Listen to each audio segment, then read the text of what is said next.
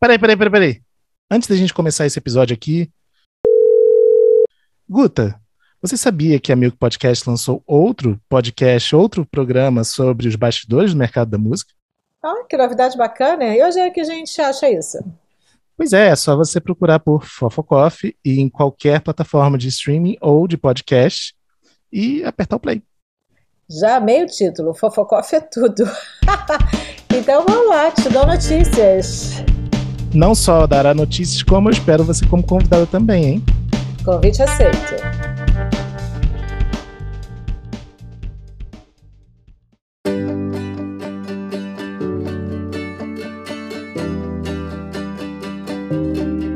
Olá a todos, bem-vindos ao terceiro episódio dessa uma temporada do Fast Forward Podcast, ou como a gente gosta de chamar, FF Podcast. Eu sou Fábio Silveira e no time titular do episódio de hoje temos You Got, Salve, salve, rapaziada. e Bruno Costa. E aí? O Fast Forward é uma parceria entre a Milk, o Música Copyright Tecnologia, o You Got Studio e o Tem Magística Amigos.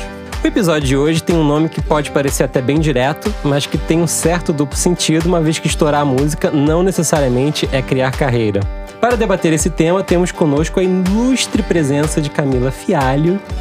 Oi, gente. E aí?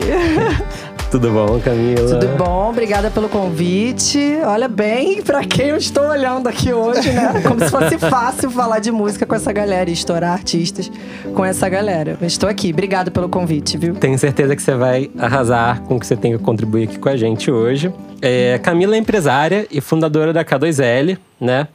Eu acho que antes da gente se aprofundar num tema, Camila, conta um pouquinho sobre a sua trajetória. Tenta ser em dois, três tweets, de repente. Ah, mas não é muito difícil, não. Acho que se der um Google, rapidinho vocês acham. não, gente, não, dá- volta lá atrás da Busca história. lá, Não, não. mas tá lá, infelizmente. Lá no Léo Dias, né? que eu não gostaria. Mas eu trabalhei na Furacão 2000, né? Foi assim que eu entrei na música, de alguma forma. Fui parar lá por acaso. Dali eu entendi um pouco mais do funk e o quanto o funk precisava de profissionalismo para chegar a ser chamado de pop como é hoje em dia.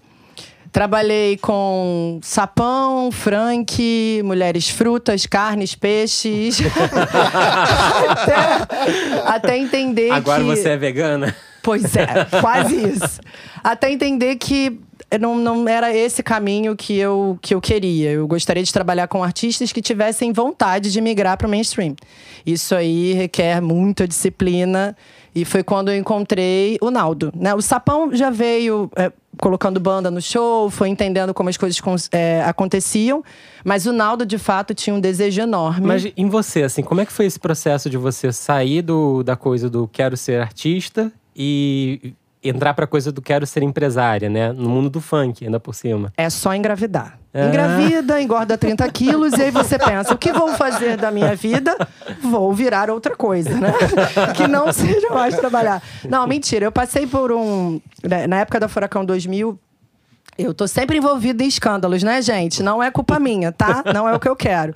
Na época da Furacão 2000, me envolveram num escândalo que eu não tinha nada a ver. E aí, um dia eu subi no palco e vi um monte de gente me xingando e falei: não, não é isso que eu quero. Eu não quero estar aqui, eu não quero estar de frente para esse tipo de coisa, então vou segurar minha onda. E engravidei. Fui, voltei a trabalhar em loja, fugi completamente do meio artístico. Até que o pai da minha filha, que é o Dennis DJ, ele falou: por que você não empresaria o sapão? Já que você é uma boa vendedora. Você- no funk era assim, né? É. Ou era o, o taxista que levava o MC, ou era o irmão, o melhor amigo, eles eram os empresários. E aí o Denis achava que por eu ser uma boa vendedora e estar vendendo já os shows dele, estar assessorando de alguma forma na carreira dele, eu poderia ser uma boa empresária. Peguei o sapão para trabalhar, no início completamente sem noção. Quanto é o cachê? 400. Duas horas depois alguém me ligava e 800. Que isso? Acabei de ligar a 400. eu, ah, é verdade. Não sabia direito, mas... Igual dólar, né? Exatamente. Empresária é bolsa. Mas rapidamente eu entendi que o funk precisava de um mínimo de profissionalismo para começar a se firmar como segmento, de fato, né? Um segmento musical que as pessoas respeitassem. A partir dali, abracei o sapão e, pare... e saí do Nextel, que era o que todo mundo tinha na época, um aparelhinho de telefone, achando que aquilo ali era ser empresário. E é, montei um CNPJ, né, um escritório, organizei, coloquei departamento financeiro, fiz contrato, que na época não tinha, era um depósito em conta poupança, na maioria das vezes do artista mesmo. E comecei a trabalhar, entender, estudar mais, é, fazer cursos específicos para esse tipo de coisa, que não são muitos, né? Essa é a verdade. É verdade. Quando eu te conheci lá por 2010, 2011, talvez, Isso. foi quando o Naldo estava fazendo ao vivo, né? É, eu na DEC, você já K2L trabalhando Naldo, é, você ali naquele momento você já começou a ter uma visão um pouquinho mais clara do que, que seria essa, esse, esse, cruzamento do pop, do, desculpa, do funk pro pop, não é isso? Exato. O Naldo foi, foi fundamental para que isso acontecesse. O Naldo não gostava nem de ser chamado de funk. Também é over, né? Não precisa disso. Eu acho que você pode ser funk e pop. Até porque pop eu não, eu não digo que é, um, um, que, que é música. Eu acho que pop é, é um lifestyle mesmo. É, é, a pessoa ser pop, o artista ser pop. Não necessariamente a música que ele faz. Total. Mas ele queria fazer músicas pop, ele queria sair completamente do funk. E fazia, que é a verdade, né? É, fazia, verdade, sem problema. Mas não tinha por que tentar rasgar essa bandeira. Claro. Ele ficava mais preocupado em ser ser chamado de outras coisas do que propriamente dito pensar no trabalho como um todo. Entendi. Mas ele foi o cara que falou: eu quero botar banda, eu quero botar balé.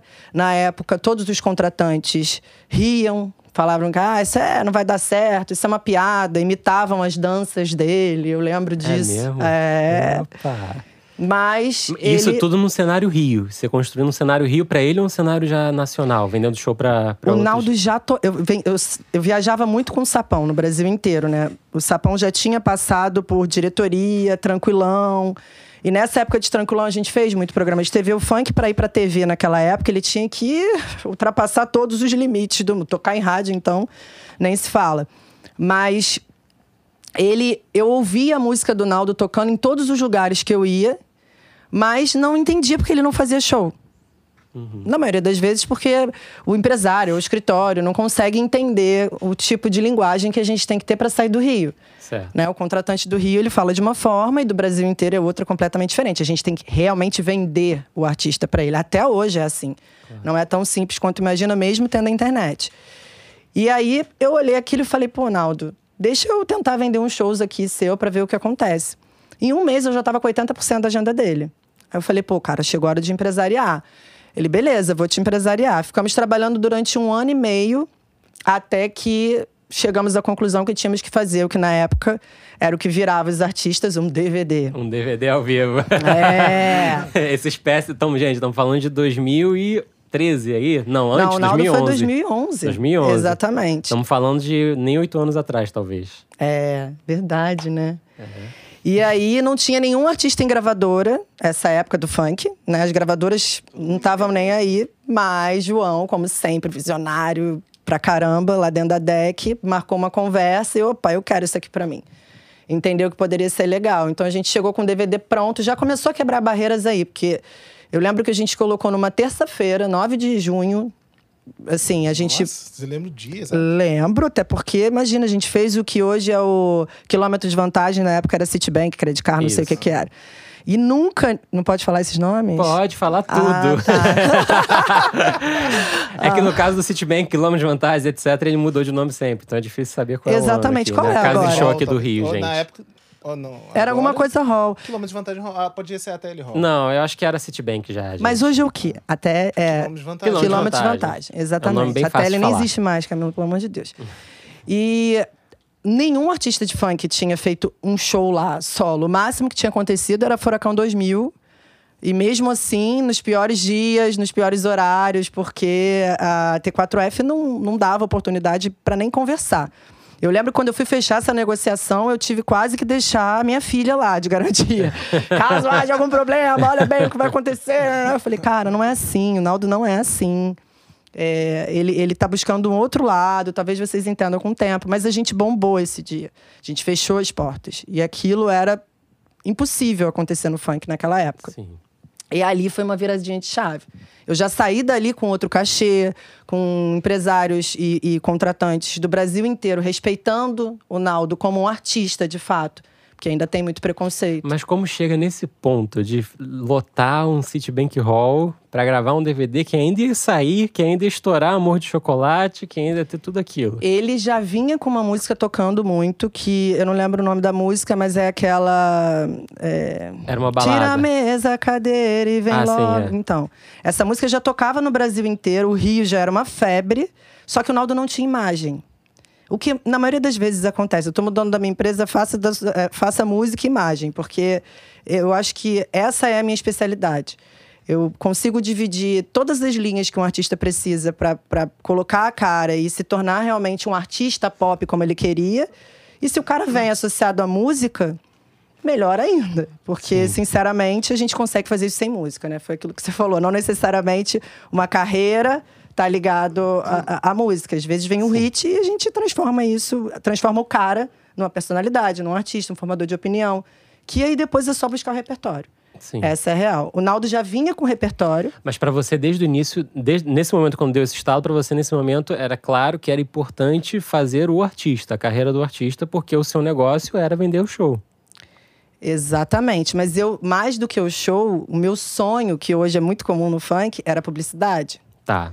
E para isso, é, o- todo o pacote que vinha com o artista não adiantava ter só a música estourada, né? A publicidade ela compra o todo. O artista, se tem filho, se não tem, se tá tudo certo, se tem problema em algum lugar. E o Naldo era o ideal para isso, né? Ele era Naldo e Lula. Aí, infelizmente, o irmão morreu. Ele continuou, mesmo quando o funk estava naquela era de um funk mais pesado. Ele se manteve fiel ao funk pop dele e falou: vou ficar aqui sozinho, mas eu vou. Mas água mole pedra dura. Ele sozinho, ele nadou de braçada, quando também estourou, né? Até que Total. outro chegasse, outra, no caso, foi a Anitta. É, e, e quando ele estourou, foi quando você falou: agora é a hora da, da mulher Não, tomar esse lugar ou não? não. É, Eu, eu, sinceramente, olha que sou feminista pra caramba, mas assim, eu não, não imaginava que viesse uma mulher para fazer o que a Anitta fez. Então, assim, o Naldo, ele abriu uma porta para um funk mais pop, de fato. E aí todos os outros vieram no embalo dele. Nisso veio a Anitta, que já não cantava um funk mais pesado, ela sempre veio com funk pop. Então, todos os artistas que começaram a cantar, cantar, que já não é uma coisa é, Não é comum coisa do dentro MC, do funk, isso, exatamente. O MC, ele rima mais do que propriamente dito canta. A Anitta já tinha, já sabia cantar, ela, ela já estava ali no meio, ela já levava balé, que isso também não acontecia. Ela veio no embalo do Naldo mesmo. Ela viu o que o Naldo fez e falou: Ah, eu tenho uma calcinha, sou diferente, vou fazer igual e vai dar certo. Então ela me procurou na época que o Naldo estava muito estourado, como outros artistas procuraram. Ela veio através do Batutinha, que é um produtor incrível e que adora fazer esse funk mais pop. E E que eu- abriu a porta para muito artista novo do Rio, né? Muito, pra caramba. Nossa, o Batuta é. Se a gente for parar pra falar aqui, a gente vai ficar duas horas de Claro. todos os artistas, inclusive o Naldo, né? Sim, total. É um deles. E aí, a- no, no caso da virada da Anitta pro Naldo, a diferença foi que a Anitta entendeu o jogo mais rápido, o, o game mesmo do business, né, da música, mais rápido do que o Naldo. É, chamavam a Anitta de MC Anitta. Não, ela nunca foi MC Anitta, né? Mas assim, o funk já colocava o MC ali na frente. Ela nunca bateu na tecla de eu não sou MC. O Naldo fazia questão de falar isso nas entrevistas. Com isso, o funk, os funkeiros, que era quem consumia de fato, foram começando a ficar chateados. E aí a Anitta veio, sou funkeira. Batendo no peito. Pode me chamar de MC, pode tirar o MC. Então ela pegou todos os funkeiros e ainda o público pop que o Naldo já tinha conquistado. E quando você entendeu que, a- que, a- que a- aquela coisa assim de colocar, posicionar a Anitta, né, nos shows e, e nos eventos certos, foi começando a gerar um buzz para ela enquanto você construía, né, passo a passo a carreira de música. Porque eu lembro que saiu primeiro show das Poderosas. Não, Mega Abusada primeiro, né? Isso. Depois foi show das Poderosas. Eu tenho isso até errado. hoje, assim. É exatamente isso. É mega abusado e depois show das poderosas. Isso. É, até hoje, quando eu recebo de um artista o número de música, é o que antigamente era um álbum, né? E eu nunca penso como a primeira música que vai apresentar o cartão de visita como uma aposta do disco. Aquela música que todo mundo fala que é incrível. Porque eu acho que o artista ainda está muito pequeno. E aí, se eu der um tiro para um artista que E tem. nem sempre você tem a música, né? A música que é a grande aposta do disco nesse momento. Às Sim. vezes você não tem. Nesse caso, você tinha, inclusive. Tinha, mais para uma aposta da Anitta do que do resto. Porque Tá. eu não entendo muito de música, que fique muito claro. Ah, não. Não, não entendo, juro que não.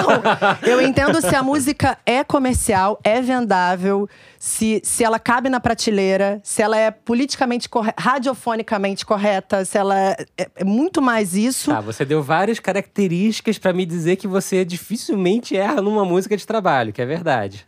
É. Não sei, gente. Não, não foi um elogio, foi uma constatação, tá? Que fique Tá, claro. beleza. Mas, mas eu acho que isso daí foi muito mais pelo meu, meu, eu, meu feeling mesmo, de tipo, eu vou pegar um artista que hoje, né, vamos botar, comparando as redes sociais, que tem 100 seguidores, e vou botar a melhor música dele pra rua, eu vou atingir 100 pessoas. Agora, se eu vou alimentando esse artista, vou quebrando todas as barreiras com músicas que outras pessoas, que, que a rádio aceita, que o DJ que tá tocando na noite aceita, são essas pessoas no primeiro momento que eu tenho que trazer pro meu lado. E isso eu faço até hoje. Eu pego 12 músicas, mostro de pessoa em pessoa, mas essas pessoas não são só meus amigos. É o cara da rádio que eu sei que vai tocar depois. É o cara que vai contratar o meu show. É um uma possível pessoa que compre uma publicidade. E aí fala: olha aqui, escuta o repertório desse artista. Qual música de trabalho que você acha? Ah, eu gosto dessa, eu gosto. Se cinco gostaram de uma que eu não gostei, não me importa. Eu vou neles. Eu preciso deles. Hum, tá. Pra fazer com que o artista cresça o suficiente pra depois eu Agora, é um trabalho de formiguinha, né? Que, Que exatamente. não tem glamour nenhum, né? É Nenhum. o corpo a corpo. Gente, enfim, alguém falou isso. a verdade da nossa vida é não glamour, né? É zero. E, e as pessoas acham que é tudo muito fácil, muito simples, que foi bonito, que é romântico. Não, é zero. Eu lembro da, da, da, da época da Anitta, a gente fez um CD promo dela com o objetivo de entrar no público A, já que ela veio, ela batia no peito que era funk, ela fazia todo o circuito de shows do funk. E eu falei, eu quero levar agora para o público A. Porque eles formam opinião e eu realmente preciso deles é, para a carreira de qualquer E artista. nesse momento ela já tinha é, alcançado um público bom no, nas periferias e nos bailes e tudo? Ou, é- ou ainda estava em construção quando você tomou? Já, já tinha conquistado um público bom porque o cachê era muito baixo. Hum, entendi. Então era custo-benefício para quem quisesse levar. Sim. Eu sempre fui conhecido. O artista vai pro meu escritório e fala: ai meu Deus, lá vem ela. Porque eu já triplico. Mas assim, eu não faço isso é, do nada. Sim. Eu monto um planejamento que o artista, em, em um pequeno espaço de tempo, ele se torna conhecido. Sim. Eu costumo falar: a imagem vem antes da música. Uhum, E isso acaba confundindo o artista. sim. É, no caso do Naldo, por exemplo, ele já sou e não era ainda. Ainda, tá, ainda, ainda tava no processo de construção, né? Como exemplo do hoje, assim, a Rebeca que trabalha comigo. A Rebeca Sim. é exatamente isso. Ela tem um ano de carreira e 10 músicas. 12 músicas, assim, dela. E o resto Sim. são feats. E você pega o Instagram da Rebeca, ela tem 600 mil seguidores, ela cantou na MTV Miau, e você fala, como ela tá ali? Porque a gente trabalhou muito a Ó, imagem eu, dela. eu vou falar como quem tem acompanhado o trabalho da Camila. Camila pega na mão do artista e leva pra tudo quanto é lugar. Leva É, agora. mas mas isso, é, isso é importante, porque na verdade a gente está aqui debatendo esse momento que na 90% das vezes é anterior a uma gravadora sequer, ou uma distribuidora sequer no- notar que aquele artista pode acontecer, né? Total, total. Estamos falando de construir uma base muito base, né? Ó, o, que, eu- o que eu ouvi hoje, né? é, Um dos meus artistas é o Kevin o Cris. O que eu ouvi do meu sócio que trouxe o Kevin pra mim sobre gravadoras, propriamente dito, assim, né? Ah, as gravadoras. Ele, ele bateu na porta de algumas gravadoras e, pro Kevin. E todo mundo falou: sai pra lá, não vai dar em nada. E aí hoje. Fica todo mundo ligando pra ele. Por sorte, ele é uma pessoa orgulhosa. Porque senão você tá vendo? Aí ela é assim, ele diz: Nossa, esse cara agora não sai de trás de mim. e ele falou na época, assim, na época, gente, tem oito meses, nove meses isso. O Kevin tá trabalhando comigo desde janeiro. Em outubro do ano passado, ele já era um fenômeno, só que era um fenômeno aqui Local. periferia.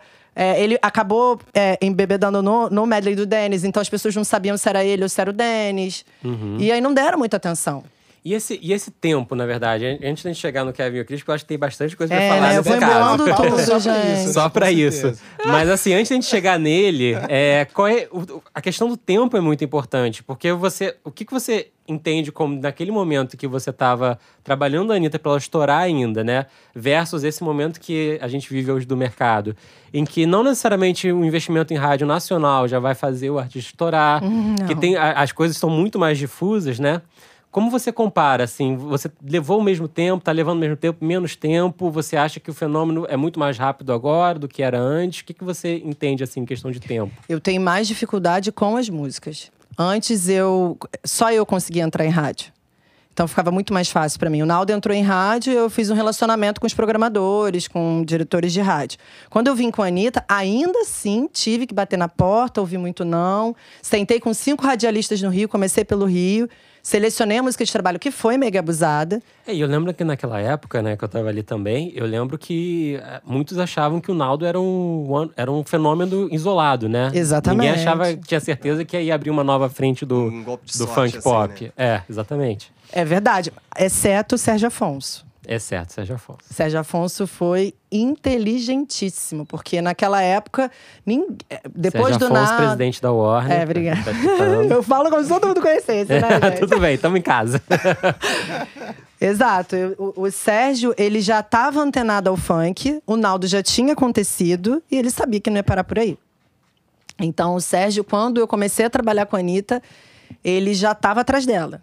A real era essa, desde a Furacão. Mas não tinha um intermediário, não tinha um empresário, não tinha ninguém que cuidasse de todo o resto. Então, por isso, a negociação ficou parada. Quando eu entrei, ele já veio direto em mim. Ele já entendi. E para mim foi importantíssimo, porque as gravadoras, naquela época, serviam como um cartão de visita que eu jamais conseguiria, mesmo com todo o relacionamento que eu tenho. Olha que eu sou uma Gostei pessoa. do parênteses, só pra pontuar. Por favor, Claro. quero ouvir agora. Não, eu gostei do seu parênteses. Ah, do meu? É, Naquela época. Não, naquela- não, mas o, o parênteses é muito bom. Olha, o povo de gravadora vai ouvir isso aqui. Não só por isso, não, mas não só por isso. Tá vendo? Depois lembrar- dizem que eu sou polêmica. Nem era Não, zero polêmica. A gente tem que lembrar que naquele momento a gravadora ela era um selo muito forte, mas que ela tinha um poder de investimento muito menor do que ela tem hoje também, né? Sem dúvidas. Mas que pra gente já era um investimento de outro mundo, assim. Hoje eu faço um planejamento de um artista para um ano, ele não fica por menos de 800 mil reais. Naquela época, com 400 mil reais, eu fazia um planejamento de um ano e meio e tava milionária, entendeu? Tipo, ah, tem dinheiro pra caramba pra investir. Até porque, onde eu tinha que investir? Eu não precisava investir em internet, porque era- eram pouquíssimas pessoas que estavam atentas a isso. Sim. Essa é a realidade. Até mesmo no período da Anitta. Do Naldo, então, nem se fala. É, mas o YouTube ele já tava bombando, então vocês tinham bastante consciência de que trabalhar muito bem o YouTube seria uma virada. E o que pra mim era, era gerar conteúdos pra mostrar a Anitta. Entendi. Você entende? Era uma maneira de linkar a música, a imagem, com mais facilidade. Eu nem pensava que aquilo dali pudesse dar dinheiro um dia ou nada. Meu foco era, vou gerar muito conteúdo para que eu possa mandar. Visibilidade, né? Exatamente, da- trazer visibilidade para Anitta. Mas no Naldo a gente nem tinha, nem falava Sim. disso. Essa era a real. Ou seja, quando você planeja, você também planeja com muito tempo de antecedência o que você quer fazer, é isso? Muito, muito. E não paro. Quando perguntam assim, por que que dá certo? Como faz para dar certo? Não para. O problema é que a gente trabalha com artista. Artista é indeciso, tem medo, é inseguro. Seu vizinho fala que tem que colocar um pouco mais de agudo e o outro vizinho mais grave, ele fica ali no meio até definir o que ele quer. E quando vê, passou. Eu sou aquela pessoa que faço manter o prazo. Por isso sou o terror das gravadoras e artistas. Cara, eu lembro bem de, um, de, um, de uma, uma reunião que eu tava fazendo com você. É, que eu- aí eu já não lembro se você fez isso na hora, se você falou dessa história. De, de você pegar o telefone, ligar para um artista e falar: Oi, meu amor, tudo bem? Bom dia. É, já acordou? Ah, já, porque não, porque são duas horas da tarde, eu não vi nenhum post ainda no seu Instagram. Gente, é assim até hoje, como é que pode? Eu falo pra ele, gente. Empresário é bully. Eu, confu- eu- olha, eu convenci Dodge Sirena a fazer um Instagram pra Roberto Carlos. Eu levo esse mérito, tá, queridos? Porque eu fui lá arrasou. e falei, Dodge é importantíssimo. Aí eu falo pra todo mundo, Ro- não falo que eu convenci o Dodge, eu falo, Roberto Carlos tem Instagram. Roberto Carlos faz stories. Como Você não tem? O que, que acontece, pelo amor de Deus? Mas é exatamente isso. Eles não, não exceto a Anitta Sim. não conseguem entender a importância que as redes sociais, que o dia a dia, o lifestyle. Gente, desculpa, antigamente, realmente, Caetano, Gil, É. qual era a obrigação? Fazer o disco, fazer o show. Isso. Hoje não é mais assim. Hoje tem que trabalhar 24 Mas você horas quer dizer que, na verdade, na, naquela época a Anitta já entendia isso. Já É, óbvio, muito. claro. Ela me dava aula. Aula. Ela chegou assim, ela não entendia o resto, o game, mas a maneira que ela se posicionava no Twitter e que ela ficava ali o tempo todo alimentando os fãs, ela fazia aquilo muito bem. Não é à toa que é o que é hoje e não vai deixar de ser nunca. É, mas sabe uma parada também? É, eu tava com, com o Felipe lá no Midem, em Cannes, e a gente viu uma, uma palestra de quem que foi mesmo, cara? Foi da Rebeca Leão. Pra quem não, sei. sabe, o Felipe da Milk tá aqui também. É, Ah, sabe? sim, gente, é. Oi, pessoal, tudo bem? É, enfim, ela é empresária do J Balvin e da Rosalia. E ela falou, cara, ela falou uma parada que eu falei, meu Deus do céu, é exatamente isso. Você não pode querer mais que o artista. Exato. O artista tem que querer mais que você. Eu aprendi isso hoje, depois de 16 anos, e tomar muito na cabeça. Muito. Mas Chegou é uma hora que eu tava quase mexendo a boca e tentando botar um som aqui atrás pra falar, pronto, ele tá cantando. E eu acho que tem uma coisa que é muito importante também a gente pontuar, que quando a gente tá falando de artistas no universo da música pop, a gente tá falando de uma audiência, né, que daquela época que a Anitta tava estourando até agora, só piorou nesse sentido de querer, de uma certa forma, co-criar o marketing do artista junto com você, né? Exato. Então, como assim você ainda não foi em tal lugar? Como assim você ainda não fez não sei o quê? É, tinha que rolar um feat com não sei quem, tinha que não sei o quê. E aí a gente vê que tem essa, essa cocriação ali que se torna mais um fator de pressão em cima do artista, né? Mais uma voz para Exatamente. ser ouvida, né? Exatamente. E, e isso acontece muito também em, em rede social. Eu, às vezes, tenho que ouvir. Tá todo mundo falando que a roupa não tava boa. Aí eu vou ver quem é o todo mundo. São cinco pessoas nas redes sociais. Aí eu vou ver quem são as cinco pessoas. É uma moça gerente de banco, a outra trabalha com moda, a outra. Ou seja, gente, te- as pessoas não sabem nem o que estão falando. E o artista acaba ficando pressionado com aquilo e vem pro empresário com: está todo mundo falando. Você viu lá os comentários do clipe no YouTube? Aí você vai ver. Até porque a maioria das pessoas ficam lindo, maravilhoso, tá incrível, tá incrível, tá incrível, tá incrível. Aí alguém quer chamar atenção, fala alguma coisa. Pronto, aquilo dali se torna uma verdade absoluta. E eu perco uma semana explicando que não, que vai passar. É, galera, então, então, essa assim, galera não pode ir pro. Popline, cara, porque Popline sempre tem hate comments. Galera, É. tem tem que pensar duas vezes antes de criticar o seu artista, porque gera crise séria. Que- Nossa, seríssima, gente. Eu já vi planejamento ó, mudando, música não sendo lançada, clipe que. é, Não, mas fã de pop, cara, é foda. Porque, assim, é, citando novamente o Popline, basta um post lá, que aí o primeiro comentário, who? Você tá querendo apresentar o artista e já estão já tão dizendo Já que não é tão- ninguém. É, Exatamente. porque fã de pop. Dá vontade de comentar. Não é mesmo. É isso mesmo. Estamos tentando, né? É, ainda tem essa pressão, né? A Anitta sofreu muito essa pressão. Eu, eu costumo dizer que quem abre uma prateleira, no caso, a Anitta abriu para as mulheres, o Naldo veio e montou a dele bonitinho. Mas quem abre uma prateleira como a Anitta abriu, sofre muito, gente. É um tsunami de pessoas falando. Ah, é um artista de uma música só. Aí você faz a segunda, vai passar. Aí você não passa, fala, não, mas fez besteira ali. Ih, falou uma merda aqui. Vai. ca- A gente ficou pelo menos um ano trabalhando críticas. É, mas isso que é legal, a questão do tempo, né? Porque você. A Anitta, você, até ela conseguir estourar de fato, foi quanto tempo de trabalho? Você tem noção? Ai, tenho até vergonha de falar, porque foi muito rápido. Droga, exemplo ruim. A Anitta é péssima. É porque é fora falar. da curva exemplo, Completamente. né? Então A Anitta, ela tinha dobrado os números do Naldo em seis meses. Eu tava com o Naldo já há três anos. Olha só. Em seis meses, ela dobrou os números do Naldo, não foram nem os dela, né? O dela não existia, assim. Exatamente por isso. Exigia uma disciplina muito grande. É, a Anitta, quando ela veio, eu falei: vamos montar uma agenda de popstar sem que você seja uma popstar. Então, segunda, qualquer popstar que tá muito bombado, day off. Beleza, day off. Terça, vamos começar. Ah, você tem que acordar e malhar, depois você vai pro media training, depois você vai fazer preparação corporal, depois você faz aula de canto, depois sábado se não tiver show, fala que você foi para assistir, fazer laboratório nos shows das outras pessoas, mas o importante é, uma vez que ela colocava tudo isso nas redes sociais, qualquer contratante que estivesse lá do outro lado, primeiro que eles já ficavam, nossa, depois do Naldo, todo mundo que eu pegava para trabalhar, os contratantes compravam 10 datas. Sim. Não sabiam nem Aquela, o que aquela frase, né? Fake it until you make it, né? Exatamente. e eu ficava, olha, na época do Naldo eu falei, tudo mentira, gente, tinha nem certeza da edição. Eu falei, vocês não fizeram, daqui a pouco vai querer contratar, vai estar o dobro do cachê, já viu. Não, não, Camila, eu vou comprar. Então, assim, muito. Tô entendendo porque foi mais rápido também. Teve um É, fatorzinho aí também. Fábio, já estão aprendendo tudo aqui. Marketing pra estourar artista é isso, É cara. isso. Ih, vou falar da Leste, não vocês vão amar, gente. Ah, da pode Leste, falar, por favor. eu peguei e fechei 28 shows no primeiro mês. E aí abri a agenda da Leste assim, né? Primeiro mês, 28 shows, os contratantes loucos. Meu Deus do céu, essa garota já tá estourada. Eu nem, ela nem disco, nem música tinha, ela já era. Já tinha uma, uma linha de esmaltes e uma agenda bombada. E ela não tinha nada. Ela só foi a artista que entrou no meu escritório depois da Anitta. É, Esse mas foi o tá- marketing Cara, eu lembro, eu lembro, Felipe, só puxando você de novo.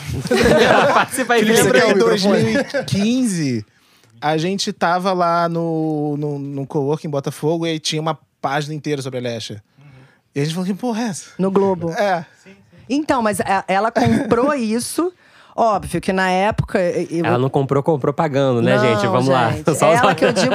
Não, ô, Fábio, deixa rolar. Não, cara, peraí. Eu não comprei matéria nenhuma no Globo, galera. Aliás, não se compra matéria em lugar nenhum, Sim, viu? Claro, gente. anúncio no Nem Globo. participação em TV, nem matérias em lugar nenhum. Você tem que é, é, tornar o seu artista interessante o suficiente para que essas pessoas comprem a ideia, Ih, ok? Excelente, Camila. Pronto. Nem plays, né? Exatamente. Ninguém, né? Exatamente. Mas a- na época da Lesha foi incrível por isso. E todo mundo falando: caramba, como a Camila é, olha só, a artista mal foi lançada, já tem 28 shows. Eu simplesmente liguei para todos os meus contratantes e falei: você tem a obrigação de levar pelo custo. Ela vai pelo custo. Se você contar isso para alguém, você pode ter certeza que você vai morrer no dia seguinte. E óbvio, Foi a versão contratante. 2.0, foi a versão 2.0 daquele de baixar o cachê pra deixar todo mundo conhecido, né? É, então, mas era mais ou menos isso. Só que com a 2.0. Leja, eu não tinha nada. Nada. Ela, ela, ela nasceu com 28 shows na agenda. E aí eu tive que contar com os meus contratantes de muitos anos. Porque assim, a K2L, ela, ela sempre foi conhecida por ah, ter cachês altos, mas por ter entrega. Como o funk sempre foi muito bagunçado, as pessoas fechavam o Catra, né? O Catra era o rei disso. Fechava sete shows para chegar em dois no horário, três atrasado e furar dois. E aí esses dois ele remanejava. Isso era uma coisa comum, normal. Quando eu entrei com o sapão, eu falei, ué, é só eu ir. é só chegar no show, fazer o show que eu já sou diferente. É só atender o telefone que eu já sou diferente. Então era muito fácil. Não, isso continua verdade até hoje, né? Sendo sincero. É, tem uma Responder e-mail. uma parada Exato, assim, é. exato. No rap tem, deve ter bastante isso também. Né? Nossa, eu tô vivendo a mesma coisa no rap, É, Bruno. né? Eu tô impressionada. Eu nunca imaginei que ainda eu pudesse viver isso hoje em dia. São ciclos. É Era o o rap funk, é, pro- agora é rap. próxima. O rap, é o- rap é o funk de ontem. É São exatamente. ciclos. É o que eu tô vivendo, assim, desde contratante até a maneira das pessoas lidarem, né? É uma droga. E aí, da Leste, eu lembro que foi isso. A gente saiu com uma agenda bombada. Essa agenda bombada, eu faço marketing da agenda bombada, né? Então, assim, o que hoje eu faria um, um, um plano de mídia em cima dessa agenda, só pra mostrar para O as que, que pessoas. seria o plano de mídia em cima da agenda bombada que você faria hoje? Ué, eu faria patrocínio de stories e levaria pro perfil do artista, entendeu? Mas direcionaria para contratante. Tá. Entendeu? Eu não quero atrair mais ninguém. Eu só quero que o contratante veja que meu artista tá cheio de show. Ah, daí você pode pegar os e-mails dos contratantes e botar o remarketing lá, pronto. É como assim? Você pode fazer. Não, não é bem assim que ela faz. Falar com essas pessoas. Aí você põe lá Gente, no o que é pior, se os corpo, contratantes relacionamento escutarem pessoal. isso aqui. Não, mas- Eles não vão mais acreditar em mim, né, gente? não, Não, né? olha Ao só, gente, é contrário. verdade tudo que eu falo, tá?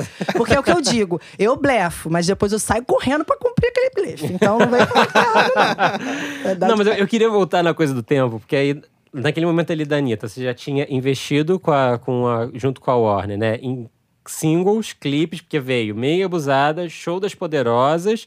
Logo depois do Show das Poderosas veio mais uma, né? Enquanto o Show das Poderosas ainda tava estourando, foi isso ou tô errado? Não, depois de Show das Poderosas, a gente pegou. Que também é uma mania, não sei se é mania, se é. Não sei o que, que é, feeling. Mas sempre depois de uma música, eu divido as músicas da seguinte forma: fenômeno, hit, sucesso e música para compor repertório. É sempre assim. Então, Ao lado artístico da Camila. Show das Poderosas é um fenômeno. Foi um fenômeno, é, a- aliás, não deixa de ser, na minha opinião. Quando é fenômeno, é fenômeno eternamente. Foi um fenômeno, é um fenômeno. Então, depois de uma música que é um fenômeno, não tem como eu vir com outra música que todo mundo julgue muito legal. Eu fiz uma votação de qual era a pior música do disco. E foi essa. Por que que acontecia? E foi qual? Era Não Para. Não para. Pode chegar e não para, que virou a música de abertura do show durante muito tempo. Foi a É. abertura do DVD, enfim. Porque é, fácil, é muito fácil, né, gente? O, que seria no YouTube, você faz um plano de mídia ferrado para um clipe e você lança outro na sequência. Eu vou pegar o tráfego dali. Era o que na época eu falava, eu vou surfar essa onda, a onda vai estar lá em cima. Qualquer coisa que vier depois de um fenômeno, ela vai andar minimamente. Só que eu não deixei só pra trabalhar em rádio. Eu cheguei para a campanha da Telecena na época, eles queriam pagar X para fazer a campanha com o Show das Poderosas e eu ofereci um terço daquele X para fazer com Não Para. Porque a campanha da Telecena é uma lavagem cerebral, para quem não sabe, que fica passando muitas vezes Ainda no é? eu não escuto É. isso, né? Telecena, caralho. Bom pra caramba. E funciona num lugar que é difícil pra caramba de entrar, que é interior de São Paulo. E ali é muito bom pra show. A gente aumentou o número de shows ali absurdamente. Olha que ela já vinha de um fenômeno, show das poderosas. Parece que a Telecena, ou o seu Silvio Santos, meio que chancela o artista de alguma forma. E chancelou aquela música. E ali sim eu consegui entrar em outros lugares. Que até então a gente nem conseguia. De verdade. E aí eu falei, bom, duvido com essa lavagem cerebral da, da, da telecena, mais um trabalho de rádio, afinal, as rádios estavam como? Eu estava na hora de virar, as rádios não queriam virar Show das Poderosas, queriam deixar aquela música eternamente lá, que também é difícil pra caramba quando chega num fenômeno, tá? Sim. Ninguém deixa vir contra a música. Não, eu quero consumir essa aqui. E, também é muito difícil que eles aceitassem. Era muito difícil que eles aceitassem tocar duas no mesmo artista. né? Exato, Naquele mas momento. conseguimos. E eu falei, cara, meu maior objetivo com você, eu falava pra Anitta, vai ser a gente começar a emplacar uma tragédia. E até hoje é assim. Até hoje é assim. é. Exatamente. E só que eu chegava nas rádios, os radialistas precisavam dos shows da Anitta, das participações. Eu falava, eu dou tudo pra você. Não vai mudar nada, mas a música de trabalho não para. mas show das toca também. Tira do horário de Crowley. Tem problema não, amor. Toca onde você quiser tocar show das poderosas, mas no horário de Crowley, três vezes por dia, eu preciso da música de trabalho. E então aí- foi enfiando goela abaixo que ela passou por esse fenômeno e aí ela foi se firmando. Mas naquele momento já tinha, digamos, é, estofo para poder fazer isso, né? Já tinha estourado, já tinha um hit inegável. Foi aqui- Não, naquele momento época você já a tinha gente ouvia que era uma artista de uma música só. Tudo bem, mas naquele momento ela já tinha estourado uma música, ponto, né? Sim, mas aí vinha aquele tsunami de ah, é uma música só. Qual foi o momento que você falou? Agora eu provei que, que ela vai ficar. Zen. Zen. Zen ficou em primeiro lugar nas rádios durante quatro meses consecutivos. A gente nunca caiu. Em nenhum dia, nenhuma semana, nenhum mês. E Zen até hoje toca. Entendeu? Total. É uma música. É aquela que eu falei radiofonicamente correta, politicamente correta, que atingia de 8 a 80, que a mãe não reclamava porque falava coisas que ela não gostava, a avó também não, o adolescente gostava. Enfim, a- aquela O música. famoso foi, crossover. Foi o crossover. Foi ali, foi em Zen. Trazendo pra realidade de hoje. Ah, pô, isso que eu tava querendo. Vamos, vamos Brasil vamos falar de anos hoje. 2020 quase, né? Ah, Vé.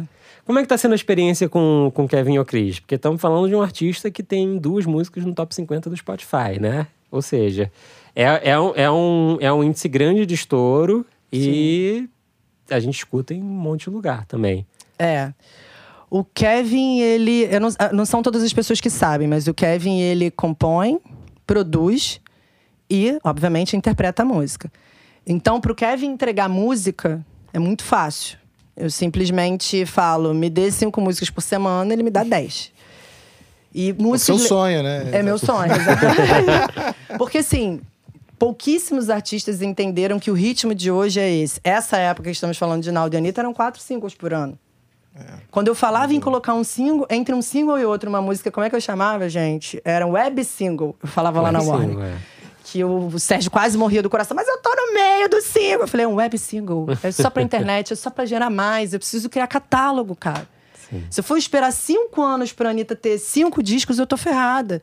Não dá, não é mais assim. Naquela época nem era como é hoje. Sim. Hoje é um single a cada dois meses. Single mesmo, onde eu pego pra investir, eu brinco que abro todas as janelinhas do investimento a cada dois meses. A cada dois meses você acha que é importante investir num single novo. É investir num single novo. Sem sombra de dúvidas. Assim, pelo menos pros artistas de rap, funk, música urbana. Mas guardando o ouro pro final, pro momento certo. Depende do momento do artista. Assim, o Kevin, eu não tenho como guardar esse ouro. Porque eu não Ele- sei qual é esse ele tá ouro, porque ele agora. vai entregando e a gente vai entendendo. Eu lembro que quando eu falei pra ele que ele tinha que me entregar cinco por semana, ele foi me entregando um monte, a gente, ah, vai ser uma música, um single a cada sexta-feira. Aí ele foi me entregando mais, eu, tá, então vai ser um EP de três faixas. Não, não, não, vai ser um disco. Chegou um momento que a gente tinha lançado um EP, uma faixa, um EP, uma faixa, um EP em dois meses. E qual que é esse momento que você pensa, é, vou lançar X singles ou de repente eu posso fazer um álbum? Eu sou sempre adepta ao álbum. Eu acho que, que o mercado te enxerga de uma forma diferente. Como eu tô sempre querendo mainstream, eu sei que eu vou chegar num programa de televisão e vou falar: acabei de lançar meu disco. Vai fazer muita diferença do que acabei de lançar minha música, meu single. Sim, mas, mas qual que é o momento em que você fala, ok, ele tá me entregando cinco músicas, por, dez músicas por semana. Quando que é o momento que fala, bom, beleza, em vez de ficar lançando single, single, single, quando que a gente vai lançar o álbum? No caso do Kevin, pela estratégia no planejamento, a gente vai gravar um DVD dele agora. Então, em novembro. O meu objetivo com o Kevin é colocar uma. Era, colo- era não é, né? Colocar o maior número de músicas possíveis na rua, até para que eu pudesse medir. Hoje a gente tem essa facilidade. Pra chegar no DVD e falar: beleza, no DVD eu vou colocar essa, essa, essa faixa, mais tantas inéditas e pronto, vou ter o primeiro álbum dele. É. Mas se dependesse de qualquer outro funk, assim como você vê vários artistas de R6, é, de São Paulo, que, que já chegaram no nível do Kevin até. E ninguém vem com álbum. É porque na- ali, na verdade, é- é- aí eu acho que é o ponto importante da gente pontuar das diferenças de modelo de negócio, É né? verdade. Você, como empresário, você está construindo sempre a carreira do artista, porque a carreira do artista permite shows com mais gente, enfim, muito mais retorno na publicidade, no streaming, por todos os lados, né? Mas é, tem também a questão aí de você ou construir a carreira do artista ou estourar um single, né? E, ir jogando single para ver qual single estoura. Exato. Mas isso é um problema meu, literalmente, né? Porque às vezes o próprio artista vem e fala: não, eu só tô atrás do hit. Não tem nada que você queira ou possa fazer que pra mim seja mais importante do que estourar uma música. E aí é quando hoje, depois de 16 anos trabalhando nisso, eu consigo. Obrigada. Você não, você vem. Se eu não sentir. O Kevin, quando ele sentou comigo, eu falei: Kevin, qual é o seu objetivo? Ele nem entendia direito o que ele queria. Começa com sessão de terapia, né? É, exatamente. Só começa assim. Quem é você? E depois continua com terapia também, né? Continua, todos fazem. O Kevin eu ainda não consegui, mas vou conseguir, tenho fé. Ah, eu quero fazer shows para muitas pessoas e ter cachês muito altos. Eu falei, você sabe o tempo que demanda, a disciplina? Não, não sei, mas é o que eu quero. Falei, se eu te der isso antes de você me entregar o que eu tô pedindo, você nunca vai querer fazer o que eu tô pedindo. Mas, se eu também não, não colocar o combustível certo em você agora, sabendo o momento que ele tava, eu não sou idiota, é, eu vou perder tempo e quem sabe perder até o timing mesmo e você eu não conseguir emplacar depois. Então eu vou fazer o meu. Em seis meses o seu cachê é, vai quintuplicar, porque é o que falta hoje, e, e você vai achar que isso foi suficiente. E com o tempo você vai ter que me escutar. E é assim que a gente tá hoje. Essa é a real. Explicando pra ele como as coisas funcionam. Kevin é de fato produtor musical.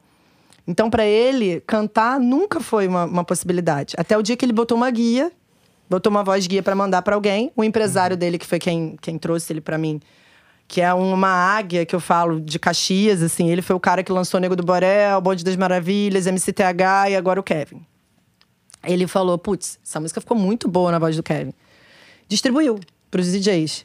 A galera começou a tocar, ele começou a ficar desesperado, veio a primeira proposta pra show, eu não quero fazer, mas você tem que ir, eu não quero, você. E acabou indo, enfim. Então até hoje tem um certo conflito. Até hoje ele fala: ah, eu vou ficar um ano fazendo show, vou parar pra me dedicar só à produção, depois eu volto. Eu acho super legal de pontuar justamente isso, porque a impressão que, que a gente sempre tenta passar pra fora, né, é a impressão de que o artista tá pronto naquilo que ele quer e, e tem a clareza. E quando a gente lida com o artista, a gente tá lidando com um ser humano que é o próprio trabalho ali exposto, né? Exato. Não, isso é legal que a Camila falou, que é um, isso é um modelo muito comum nos Estados Unidos, né? Mercado americano. Produtores musicais que também são intérpretes, que também são, são artistas, e, e às vezes eles trabalham em projetos é, produzindo outros artistas, e às vezes é- são as músicas dele. Tô lembrando aqui, sei lá, do Pharrell. Sim. O- quem sabe o Kevin O'Cree já tá num, num caminho de ser o Pharrell brasileiro. Mas com muita dificuldade. Porque, assim, ele, ele tem as questões dele de. Por exemplo, programa de TV. Eu sabia, como hoje, meu escritório já é conhecido por, ó, cuidado, aconteceu alguma coisa lá, liga pra Camila e já marca as datas. Então, ele entrou no escritório, eu dei três ligações e falei quem é, assim, cantei a música, porque até então as pessoas não sabiam nem que ele tinha 60 mil seguidores quando entrou lá. Ele tá com 1 milhão e 200 hoje. E tem seis meses.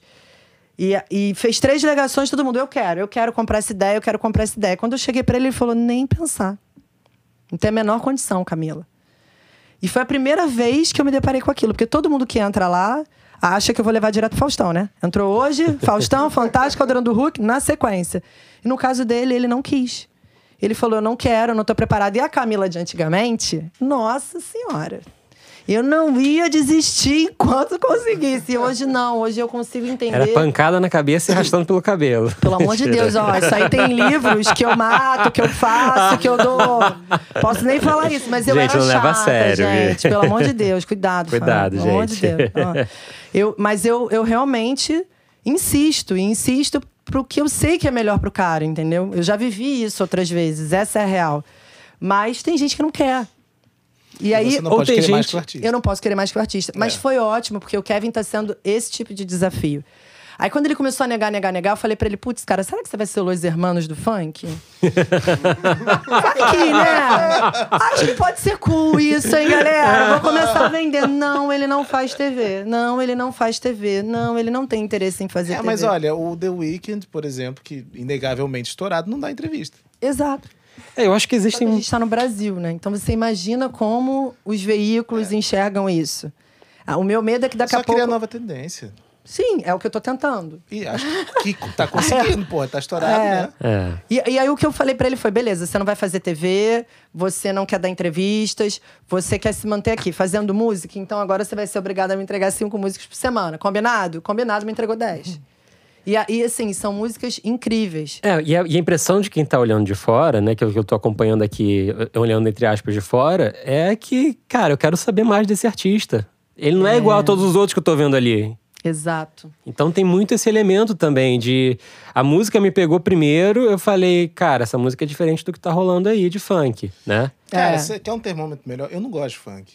Eu ouvi, eu falei, putz, interessante isso. Gostei. Então, o Bruno é um Você termômetro bom. Eu acho Eu que eu achei. mostraria todos os funks pro Bruno antes de você ter certeza se é crossover. Exato. É, eu, eu não gosto, mas aí eu comecei a, não só achar interessante, eu vendo a, a reação das pessoas. Tipo, teve um show no circo que começou a tocar, eu falei, putz, caralho. Aí a Gabs começou a rebolar. É. Aí eu falei, qual o nome desse artista? Ah, o Kevin Christian. Ah, pô, interessante. Aí depois eu fui ver É, o bombando E eu Spotify. tento explicar sabe? pra ele, é assim, pra vocês que entendem de música. Se vocês sentarem pra conversar com ele sobre música, vocês vão ficar indignados. Os lugares que ele pega referência, a gente nunca imagina que ele ouviu música, músicas desse tipo na vida. Ele é extremamente interessante. É o que eu tento explicar pra ele. Você é muito interessante. Então é natural mim, que as pessoas queiram entender mais. Exato. Pra mim, sim. É. Mas tem que entender a- a- a- o lado dele. Só que imagina, gente, ele não é muito adepto à rede social. Então a gente tem que fazer as redes sociais dele. Ih, ele não é, quer fazer televisão O e ele não quer dar podia saber entrevista. disso? O público? As pessoas? Não, É. mas, não que é ele não mercado ama, músico, não, né? ele não, É, tá bom. Mas, é, gente, acho que isso aí não tem mais mistério. Falar que... É. Eu ainda falei isso esses dias também. Cara, acho que essa é a única coisa que eu não consigo lidar. Não saber. O, arti- o artista não quer fazer rede social. Eu, não- aí eu travo. Pô, cara, se eu, fosse, se eu fosse artista, eu não ia querer fazer rede social. É muito chato. gente, se eu fosse artista, eu não ia querer fazer eu rede não sou nem. Aí, artista, eu também não quero fazer rede cara. social. Não, total. Pronto, gente. Eu super entendo, é o que eu falo. Mas assim, hoje, essa parte do game ele já entendeu. Tá. No primeiro momento é, ai, nem quero, faz aí vocês. Eu falei, as pessoas não são bobas. Não. Mas mais aí, cedo ou mais tarde, as pessoas vão descobrir que não é você. Então, a gente pode até fazer um institucional. Eu posso lá estar colocando, divulgando música, falando de show. Mas se você não colocar sua cara ali e vender o que você tem que vender, esquece, meu amor. Não vai acontecer. E aí ele foi entendendo. Hoje a rede social já virou uma coisa que ele curte. Então Legal. ele fala naturalmente, mas não adianta colocar ele como obrigação. Que se colocar como obrigação é capaz que é um processo, é um trabalho. E eu acho que, o que eu, o que eu acho interessante disso tudo é entender que o que mudou, né, de 2013, 2012, 2013 pra cá, nesse sentido que você continua fazendo um trabalho de formiguinha, Sim. no caso de um artista como ele. Sem dúvida. O que mudou foi que hoje eu preciso ter 100 músicas para acertar uma e com estratégia nas 100. Ou seja, você meio que se viu tendo que agir como as gravadoras agiam, né? Estoura, lançando um monte de música para ver qual estourava. Só que as gravadoras não montam uma estratégia, e desculpa, nem hoje, para aquilo. Eu sei no início do ano eu, eu investimento trabalhar... tem, vamos falar tem, a verdade. Pra não tem uma música que saia sem investimento de mídia, né? De, de publicidade no YouTube, mas, etc. Fábio, Pode botar é pano tá quente, essa, Fábio, essa deixa ela falar. dele? Ela tá falando, fala comigo. não, mas eu tô falando a verdade. Não tem uma música que saia sem, sem investimento de mídia. Existe um, existem Sim, outras tem- coisas sim, sim. Imagina as gravadoras dentro do Google com esse investimento de mídia. Ima- Imagina, gente, eles são. Eu, eu sou uma formiguinha. Eu faço mídia, mas chega a dar vergonha quando eu chego lá pra falar no Google do meu plano de mídia. E quando chega uma gravadora. ah, Eles conseguem tudo. Eu não consigo colocar alguém rebolando. E eu vi agora, um pouco tempo atrás, um single saindo pra uma gravadora que tinha palavrão, a porra toda. Mas você tava falando que acho que. Só é porque foi cortado. A primeira vez que você foi ver, não sei o quê. Que eu fui ver o quê? Primeira vez que você foi ver um plano de mídia, você tava falando alguma Não, coisa não disso, foi a primeira vez que eu fui ver um plano de mídia, mas assim, eu não acho que as gravadoras é, é, pensem numa forma estratégica de colocar aquela música na rua, Sei. tá? Coloca. Deu certo, vou pensar na estratégia agora. É que, de certa forma, o marketing que você, que você fez junto com a Anitta ali atrás era um marketing que já estava super em sintonia com a lógica de redes sociais, né? Que é Sim. criar mini eventos, né? Você, na verdade, está sempre pe- pensando qual é o próximo mini evento que eu posso criar aqui para ser o reality dessa vida do artista, não é isso? Exatamente. E da Anitta pra Lesha, da Lesha pro outro, e assim sucessivamente. Todo mundo. E é assim até hoje. Eu gero milhões de conteúdos para os canais de YouTube. Eu tenho, eu tenho essa linha dentro do meu planejamento. Que se eu chego numa gravadora e falo: Oi, vamos montar um reality, vamos mos- montar um diário do artista, vamos fazer um tutorial de maquiagem com a música de fundo. Vamos pensar em outras estratégias para vender a música que não seja arraste pra cima, arraste pra cima, arraste pra cima. Ninguém aguenta isso, gente. Eu tenho que, de uma outra forma, vender a música. E Só- é isso que a gente quebra a cabeça hoje, lá no escritório, entendeu? As reuniões são voltadas para isso. Como eu vou vender esse produto? Como eu vou vender essa música? Simplesmente jogar não existe para mim. Só que aí vem Tá, só, mais, só mais uma coisa. É, o pessoal deve estar se perguntando. Precisa de 100 músicas, mas onde é que arruma o, dinheiro pra pra trabalhar essas 100 músicas? Então, não necessariamente eu preciso colocar grana nas 100 músicas. Eu preciso de estratégia. Vou pro Kevin, tá? Se eu falar que os singles que foram do Kevin, todo mundo vai conhecer, tá? É, a Bigodinho Fininho, que é Vamos Pra Gaiola, eu vou falar assim porque às vezes as pessoas não sabem o nome, né? Bigodinho Fininho, Cabelinho na Régua, essa foi o nosso primeiro single. Depois evoluiu, depois ela é do tipo. O que, que eu falei? Seis meses, dois, quatro, seis. Só que eu lancei 50 músicas dele. Óbvio que se eu investir nessas três, as outras vão vir da mesma forma. Só que aí eu tô atingindo a tribo X, Y e H. Aquela ali eu já sei que é pra tribo X. Então, o meu plano de mídia, que é mais baixo, porque não é um single onde eu abro todas as janelinhas, eu vou direcionar para o público X. A outra para o Y. Então, eu não preciso gastar a mesma grana nas 100 músicas. Eu vou escolher aquelas que, graças à internet, eu jogo na rua, começo a ver que está repercutindo um pouco melhor e falo, opa, é essa aqui. Ou é seja, essa que a gente quando vai você investir. lança, você não depende necessariamente de posicionamento em playlist oficial, de, de serviços. Não. Ah! Entenderam porque a Camila tá aqui com a gente, gente? Não defendo! Óbvio que a gente quer, né, gente? Por favor, ainda mais pra artistas que estão começando. Mas. Não, mas você falou, eu fui ver aqui, eu fiquei vesgo, porque eu, fui- eu comecei a dar scroll aqui na página de artista do Kevin O'Cris e eu não tinha noção que tinha tanto single lançado. Muito. E olha que a gente, agora que lançou o- o- a música com a Pocahontas, por acordo, porque tem gravadora envolvida, a gente se, se comprometeu em ficar um tempinho, acho que sei lá, 20 dias. Sem lançar nada. Que abstinência, hein? 20 Ai, nem dias. me fala, fiquei nervosa, menina. Ai, errado. Não, mentira, óbvio que não. A gente se comprometeu em ficar um tempinho sem lançar música nenhuma. Mas o, o- se você entrar na página do Kevin, você vai entender as músicas que tiveram investimento de single e as músicas que foram músicas para compor repertório, que hoje já estão lá naquela fase de sucesso. Algumas são hits. Mas assim, é porque hit pra vocês, pra mim, essas três músicas que eu falei agora são fenômenos. São músicas que figuram em playlists fora do Brasil, sabe? São músicas que não saem do top 200, top 50 do Spotify há muito tempo, desde que entraram. Então, é, é, os- as músicas que recebem o investimento, elas recebem investimento de mídia, recebem investimento num clipe, recebem investimento do figurino, do- a- a- a- até toda a comunicação daquela música. Naquele período que aquele é o single, todas as redes sociais a gente comunica aquela música. E aí, assim, no, no caso de um artista tipo Kevin Cris, qual é a relevância de um trabalho de rádio? Ai, gente, fico até com vergonha. Mas olha, radialistas, Te amo. é importante pra todo mundo, tá? É porque ele, em especial, a gente não tem relevância nenhuma. A rádio precisa tocar. E assim, eu, eu sei a importância que rádio tem, porque rádio ela traz um público mais velho, um público que vai falar: ah, então tá bom. Então esse menino realmente é uma realidade, não é só o meu filho que escuta ali no Spotify. Eu preciso realmente dessa galera. É, e, e hoje a rádio ainda ela é muito o impulso final, né, para um hit acontecer, digamos assim. Se é um hit que tem potencial de rádio, né? Só que o Kevin não faz músicas radiofônicas, galera. A real é que ele se tornou um fenômeno, as músicas se tornaram um fenômeno, portanto que as rádios só tocam esses três singles que eu acabei de falar. Sim. Eles não tocam as músicas que eu. Os meus web singles. Entendeu? Eles não estão nem aí pra essas. Ou seja. 75 web singles. Exato. É, depois, depois desse programa, a Camila vai chegar na rádio e vão falar: é single ou web single? Isso aí. É, exatamente. Mas assim, eu- acabou que a relevância que ele teve no, no digital fez com que a rádio tocasse e me procurasse e quisesse colocar o Kevin dentro dos eventos. E aí é uma, uma hora que eu não tinha vivido até então. Falar, não sei se eu quero estar no maior evento da Rádio X do Rio de Janeiro, porque pra estar lá você quer me pedir mais tantas datas, eu não sei se eu quero dessas datas, então com o Kevin vai ter que ser um outro tipo de negociação.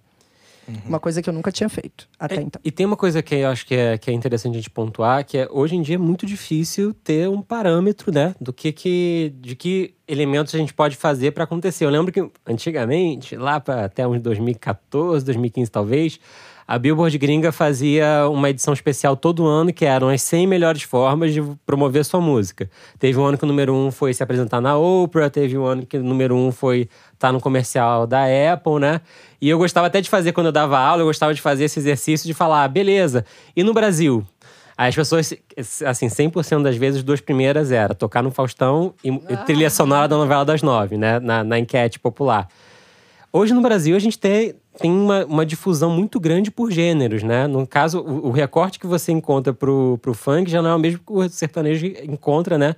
Pra fazer a música acontecer. Completamente diferente. Inclusive, assim, o- chegou a ser bonitinho. Quando ele disse, o Kevin falou pra mim que não queria mais fazer televisão, ele falou: só faço se for o Faustão. Aí eu ainda falei, nossa, só isso? Achei que você fosse falar Rede TV, né? Não, mas só se for o Faustão. Eu falei, mas beleza, vamos, vamos levar para o Faustão e a preocupação dele, ou o querer dele fazer TV e ser Faustão, por causa dos pais. Sim, Porque os imagino. pais vão achar o máximo, mas nem ele acha que isso vai ser relevante ao ponto de vender mais shows, de aumentar o cachê. Só que para quem tá trabalhando imagem, no meu caso, eu tô trabalhando a imagem do Kevin. Eu preciso que as pessoas saibam quem é o Kevin. Isso. Então, por isso o desafio. Como é que eu vou fazer isso sem o cara. Hoje, ok, nas redes sociais, mas até então ele não queria fazer social, não quer fazer TV, não quer fazer imprensa. Só milagre. Mas para o Kevin estar no Faustão vai ser importante para que as pessoas liguem o nome à música. Ah, entendi. Então é ele que canta. Então, por isso, ele abriu um pouco a porta e foi falando: tá, vamos conversando. Se for programas que eu chegue e cante só a música, tudo bem. Eu só não quero conversar, porque eu ainda não sei conversar. Ah, mas Camila, ele não faz media training? Ele fez, gente. Mas É um pra ele momento, ainda né, é como artista. Exatamente. Ele tá se entendendo ainda, é um processo. Exato, exato. A gente tem que exato. entender que o processo está vivo, né? E até É. o processo do marketing é vivo, porque eu não sei se isso acontece com você, acontece muito comigo que, às vezes, um artista que vá ao Altas Horas, por exemplo, pontua muito bem nas redes sociais na, quando tá no ar, e outro artista que vai ao mesmo programa, às vezes do mesmo gênero, não pontua igual. Nada, exato. E é, e, é, e é um. Pra gente acaba sendo, por mais que a gente tenha muitas métricas hoje, elas são muito úteis, acaba sendo um pouquinho tiro no escuro também, né? Olha, se alguém me perguntasse, Camila, você quer levar o seu artista para cantar no De Férias com Ex, seus artistas de funk, obviamente, música urbana, né? Que é o que eu trabalho. Ou no, no Faustão, eu quero cantar no De Férias com Ex. Olha só. Porque o público que tá ali consome de fato a minha música. Eles vão ver aquilo dali. No Faustão, gente, eu tenho certeza que Você não tá são falando todas as pessoas todos os que. públicos possíveis, né? Exato, fica muito amplo. Aí eu não, eu, não, eu não garanto que uma parcela vá pro Spotify direto. No De Férias com Ex, eu tenho certeza disso. Opa, conheci quem é o cara, procurei ele na hora, eu sei que eu vou reverter no Spotify. Ou... É. Exatamente. E, com- e qual é o primeiro número que você repara hoje que estiver crescendo? É o YouTube, é o Spotify? Quando é que você- Instagram. Olha. É meu maior foco, porque o Instagram serve para eu divulgar todo o resto. Eu preciso de um Instagram muito forte, com engajamento muito alto, porque através dele eu consigo vender minhas músicas no YouTube e nas plataformas. E meus shows, e, e, e, e. Como assim? At- através, você usa o Instagram como meio de divulgação? Para tudo. O meu famoso arraste pra cima. Eu fico Sei. testando aquilo. Eu faço o arraste pra cima do artista falando arraste pra Temos cima. uma boa conversa depois do, do podcast pra- sobre, sobre essa conversão aí. É. É, tenho informações aí. Pô, quero saber. Mas fala aqui, né, Bruno? É, pra ela todo tá, mundo ela tá contando aqui tudo. Olha que Bruno. absurdo, gente. Senão- Abrir meu livro aqui, ele não É. quer falar, gente, pra É, vocês. Não, contratualmente não posso, mas. Ah, olha. É. Mas, na verdade, eu, eu consigo, eu consigo, além de reverter, é, não reverter propriamente dito. Eu não sei se a pessoa vai até lá. se- é claro, eu sei, mas eu sei que não são todas as pessoas que vão até ali e que me, me levam a, a um player, é, porque entendeu? O, o, o CTR é muito baixo, cara. Então, assim, quando você tá falando de. Pra awareness é maravilhoso. Você tá, faz um stories e você atinge 100 mil pessoas nesses stories, porra, incrível, passa o dia inteiro fazendo isso. E agora, quantas dessas pessoas de fato vão é, ouvir 30 segundos da sua música numa conta premium do Spotify? Pô, fudeu. É, fodeu, sem dúvida. Mas aí eu vou defender a Camila porque a- a- a- o formato dela de construir o marketing é awareness, acima de tudo. Sim, sim. É, é a coisa número um, né? É, e se você construir awareness exatamente onde você já quer a conversão? Esse que é o lance. Isso. Gente, eu tava fazendo o pré-save do 3030 do disco novo. Uhum. Arraste, vai, faça pré-save, faça pré-save. Eu falei, ai, não tô mais aguentando isso. Pelo amor, eu já tava ficando nervosa, já não aguentava mais ouvir pré-save. Falei, a gente tem que criar uma outra coisa. Peguei 50 mateiros. Eu não, a ideia foi dos meninos, são eles que são amigos do mate, né? Porque depois escute isso aqui e vai falar, a ideia é minha. Não, não é, mas quem executou fui eu. Pegamos 50 mateiros, colocamos blusas do 3030 laranja. Mateiros, pra quem não sabe, porque isso aqui vai ser ouvido, obviamente, no mundo inteiro, né? Então, assim, é muito comum no Rio de Janeiro é, terem vendedores de mate. Isso daí é clássico nas praias do Rio. E botamos os mate- no galão dos mateiros o QR Code Sim. do, do pré-save. E, e, A inclusive, a, fez galera as- tem camisa, né? Sim, é. chamava atenção a camisa.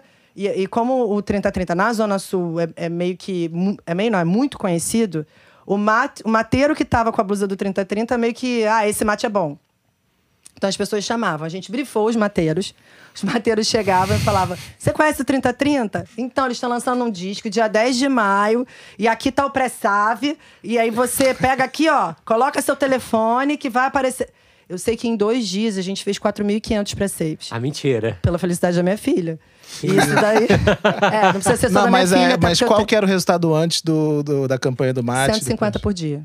Uou. Entendi. E aí eu ouvia do, do meu querido agregador: tá horrível, tá horrível, pelo amor de Deus, pelo amor de Deus. Eu falei, cara, eu vou sair do online. Aqui todo mundo escuta, vou pro offline, vou tentar outra forma. Portanto, que agora a gente tá fazendo uma ação parecida para vender E ingresso qual- de show, para E vender. qual que é a contrapartida pros mateiros?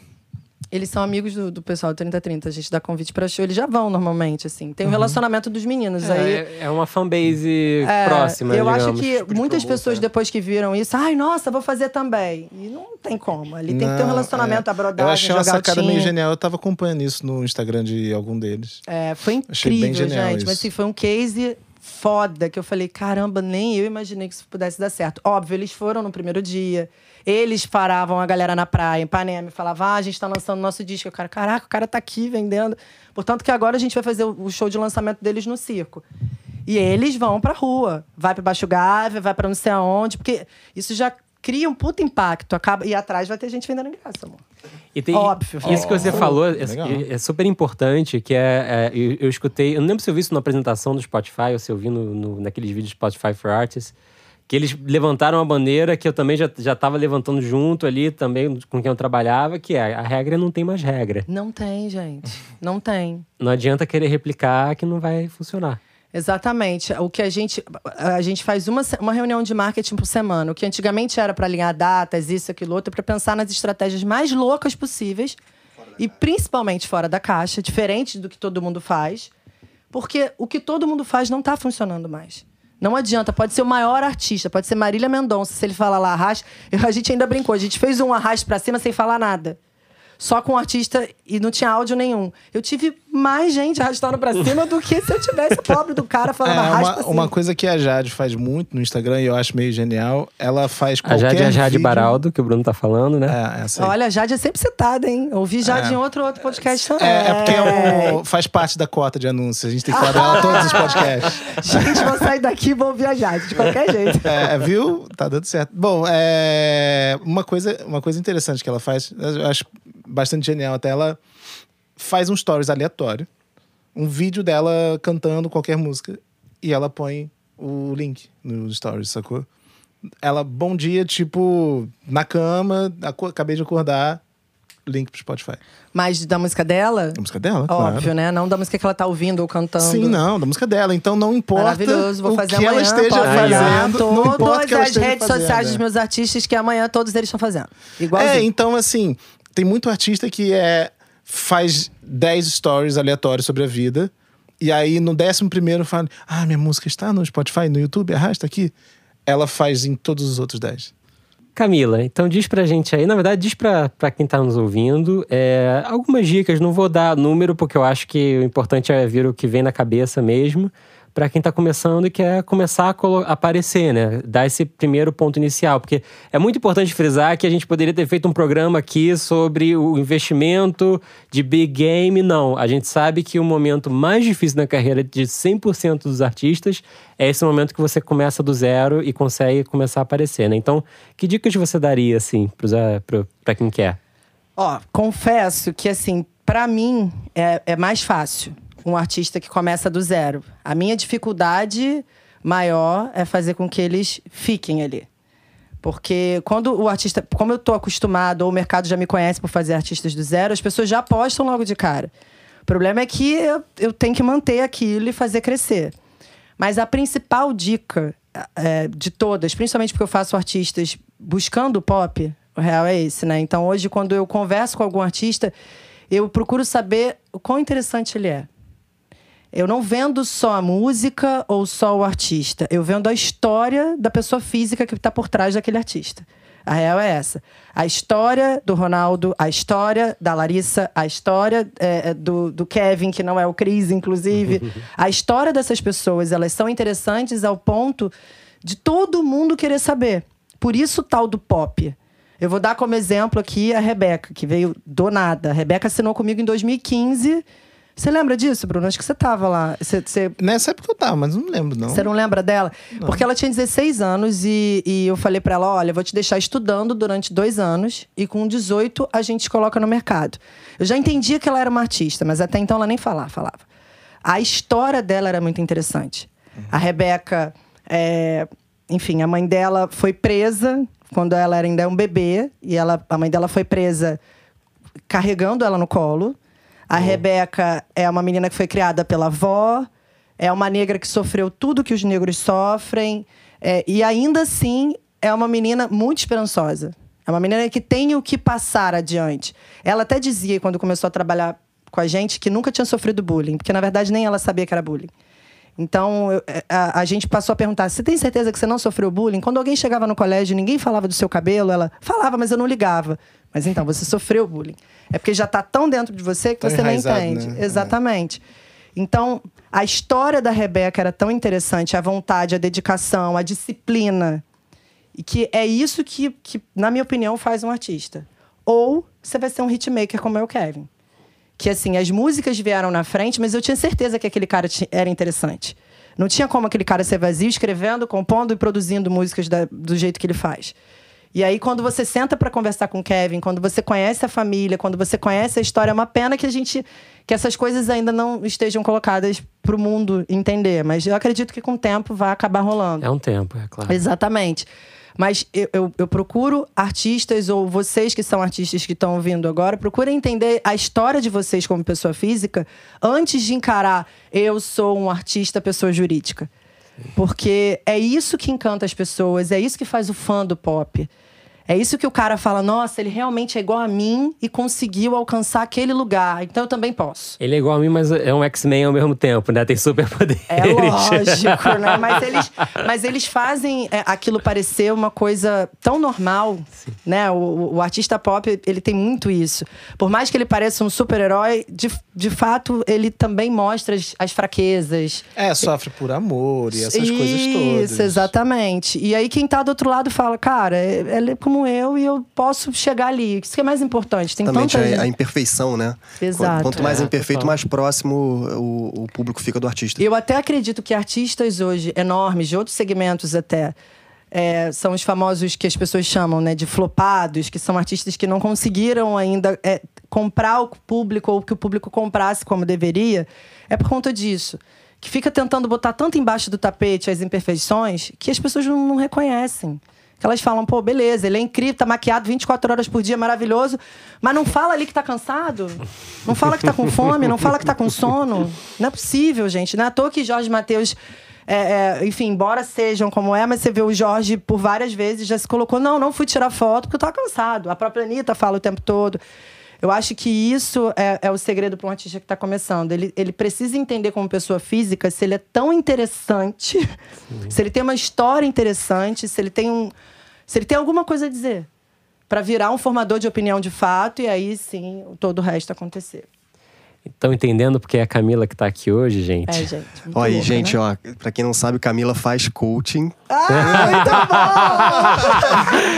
bom! Dou umas consultorias, converso sobre tudo isso, baseado na sua carreira. Entendeu? Só entrar em contato lá com a K2L, que eu amo. Gente, é uma hora só, mas eu fico na maioria das vezes duas, quero falar mais do que posso, enfim. Qual é o contato? O contato, vai pelo Instagram da K2L, porque aí eu ganho seguidores e, e Vou mandar awareness. K2L oficial, que nós somos verificados, então é muito fácil de achar, tá, galera? Achei o máximo ser verificada, tá? É, Minha empresa, Com certeza. no caso. Eu tô cagando porque eu não tenho que ser, mas a empresa tem que ser. Bora pro Aperto Play? Aperto Play é a nossa sessão semanal de recomendações musicais do que tem rolado por aí.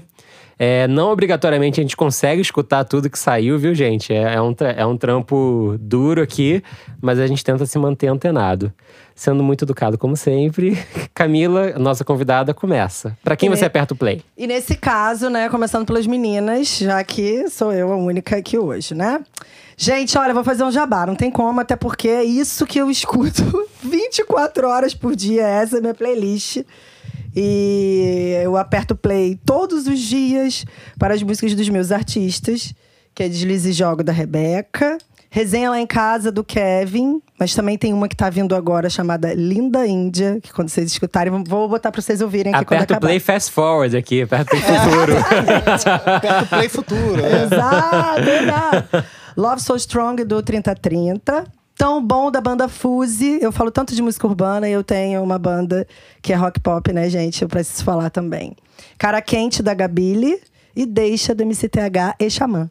Praticamente a playlist da K2L inteira. Exatamente. é isso que fica o dia inteiro rodando. São essas aí, entendeu, gente? Abre 8 horas da manhã e vai até 9 horas da noite. E é assim que eu fico no, no Spotify. Animado. Bruno. Oi, Fábio. É, cara, então, ó, eu aperto play para Season of the Witch, a releitura que a Lana Del Rey fez, que é trilha do filme do Guilherme Del Toro. É, que eu acho que ainda vai sair, não saiu ainda. É, Looking for America, que foi outro single que ela lançou também hoje. Não, hoje? Não, foi sexta. Exatamente. Eu fico nervoso quando não falo de Jabá. Eu vou pular logo pro Jabá, então. e eu... Maravilhoso! e, bom, a gente tem que vender espaço editorial, né? Pra Aperta Play. É, estamos é. trabalhando duro no Aperto Play. Não, mas eu, eu, prometo que eu vou falar um não Aperto Play. É, o Aperto Play, obviamente, é pro single da Jade Baraldo, que né, super citada, diz, diz a Camila, que toda vez eu cito ela, beleza. É... Mas já me impactou. É, lá, viu? A awareness é, tá, tá feito aí. Exatamente, esse que é o marketing. É... Lançou o single Perigo, que é o primeiro single do álbum, que vai sair em setembro. Eu particularmente gosto muito, estava presente durante as gravações que rolaram em LA, que foi com o produtor é... Pica das Galáxias, que gravou Emily House. O Pica da Galáxia foi porque ele esqueceu o nome. Alguém dá uma cola pra ele, por favor. Ah, entendi. Justin Gray, porra. Ah, chegou ah, a cola, você acha que eu não sei? Você acha que eu não sei? Eu li muitas vezes o release, tá? Tá bom, querido. Maravilhoso. Não, mas ele, ele, realmente é pica das galáxias. Ele trabalhou já com Joss Stone, Amy Winehouse, Mariah Carey, e, e todo mundo. E... E aí ficou muito legal. Ficou muito legal. E calma, eu tenho um não aperto play ainda, que é pro single novo do Base, artista que eu particularmente acho bem bacana. Só que, assim, desde que ele estourou o, o, os hits Mine, aí depois teve Beautiful, daí ele fez uma releitura de Beautiful, não, uma versão de Beautiful com participação da Camila Cabelo. Super show. Mas aí quando é, passou essa fase, ele começou a fazer cover dele mesmo e ficou uma coisa meio chata. Bem, eu vou. Sou do time da Camila, tá? A gente tá, pô, tô aqui gravando três discos ao mesmo tempo. Chego em casa, não escuto nada. Escuto nada. Isso Essa aí. semana. Se tudo der certo, você não trocou a base de um disco com outro, né? E vou indicar é, uma música que saiu essa- essa semana passada. É, Bruna Pazinato, uma menina que gravou aqui com a gente no estúdio. Bruna Pazinato, uma das vozes mais legais que apareceram aí no- nos últimos meses. Uma cantora que mistura sertanejo e R&B. Muito legal o trabalho dela, uma menina do Sul. É, envolvida de, em musicais, em tudo. Ela estava sendo... É, tava fazendo um musical da Nossa Hora de Aparecida, agora em São Paulo, estava em cartaz. Então, ela tem um negócio que mistura o regional, o sertanejo, a, a, a gaita gaúcha e o lance da, da música eletrônica, o R&B. Muito legal, tá, num, tá em todas as plataformas. No YouTube tem um clipe bem, bem bacana também. Imaginei você, Bruna Pazinato. Bacana. Eu vou contrariar todo mundo e não vou fazer jabá hoje aqui. Na verdade, eu vou, eu, vou, eu, vou, eu vou me solidarizar com o Bruno e vou falar que eu não aperto play pra quantidade de rap com vocoder, com autotune. Tá osso, gente. Tá, tá na hora Essa de começar semana foi brabo, né? a usar isso um pouquinho melhor. Essa semana foi brabo passar pelas playlists de lançamento, viu? Dá uma, a galera dá uma, uma corda aí, porque não é isso que garante a música. Acho que é mais o autotune do que o vocoder. É, muito mais autotune. Autotune mesmo tá insuportável. Mas o que eu aperto o play é, essa semana é uma semana legal. Eu começo com Brian Bear, um, lança- um artista nacional, apesar do nome gringo.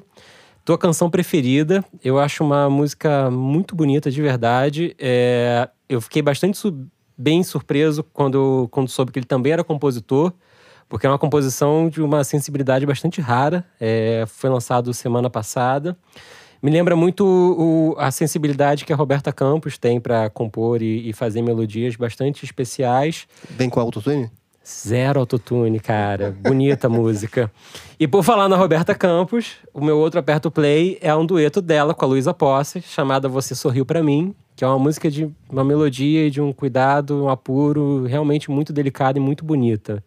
É, o meu maior aperto play da semana talvez vai pro disco novo do Bon Iver, o Bon Iver, como nu- nunca lembro como chama direito. E é um disco difícil porque é um I, vírgula I, deve ser I, I, não sei como é que se chama em inglês esse disco. Mas assim, pra mim, forte candidato a um dos discos do ano, é, vai influenciar, posso, vou, me arrisco a fazer um fast forward aqui de previsão, vai influenciar muita música pop que vai sair esse ano e no próximo. É realmente um trabalho absolutamente brilhante, Bon Iver, I, vírgula I. E minha última recomendação é uma, um- uma boy band de rap, que eu já tinha falado aqui, que é o Brockhampton. Que eu acho que, Bruno, que você devia ver esse clipe, porque inclusive ele é um clipe que é um cypher pensado pra ser um cypher e que arrebenta como um cypher Cara, eu acho bizarro. tão difícil. Às vezes você fala, eu fico com vontade de fazer piada, mas aí eu lembro que tem gente ouvindo, não posso. Pode chutar pra gol, Não, tá bicho. Tudo bem. Não, vai, fala, eu deveria ouvir. Não, você deveria assistir o Assistir, clipe. Você assisto. ouve se você quiser, né? Tá. Você pode assistir o clipe no mute Ok. também. Mas é a música nova do, de um disco novo dele que eles estão preparando, que já deve sair já já, chamado Ginger, chamada If You Pray Right. É, é um som de rap muito bem feito e que, enfim, pegando a deixa, a galera do rap nacional podia escutar esse som aí também e tirar o autotune da parada. é isso, pessoal. Temos o programa então. Sensacional, Camila. Muito obrigado. Muito obrigado, viu, gente, eu que Camila? agradeço. A iniciativa de vocês é brilhante. Vou ouvir depois com um caderninho, tá? Pra anotar. É, assim. isso é pra anotar mesmo, assim. A Camila jogou, jogou o diamante na mesa aqui. Gente, vocês devem saber quem são essas pessoas e estão falando essas coisas e eu nem acredito, entendeu? Mas eu fico feliz, porque são pessoas que eu conheço, são amigos e eu respeito pra caramba no mercado e fora do mercado, enfim. E eu tenho que agradecer. Eu tô rindo aqui porque eu olhei meu WhatsApp e, eh, enfim, meu amigo que veio me deixar aqui, ele perguntou quanto tempo vai demorar. Eu falei, ah, se render uns 40 minutos. Aí agora eu falei, tá acabando aqui. Ele, pô, você ainda falou se render, cara? Se render.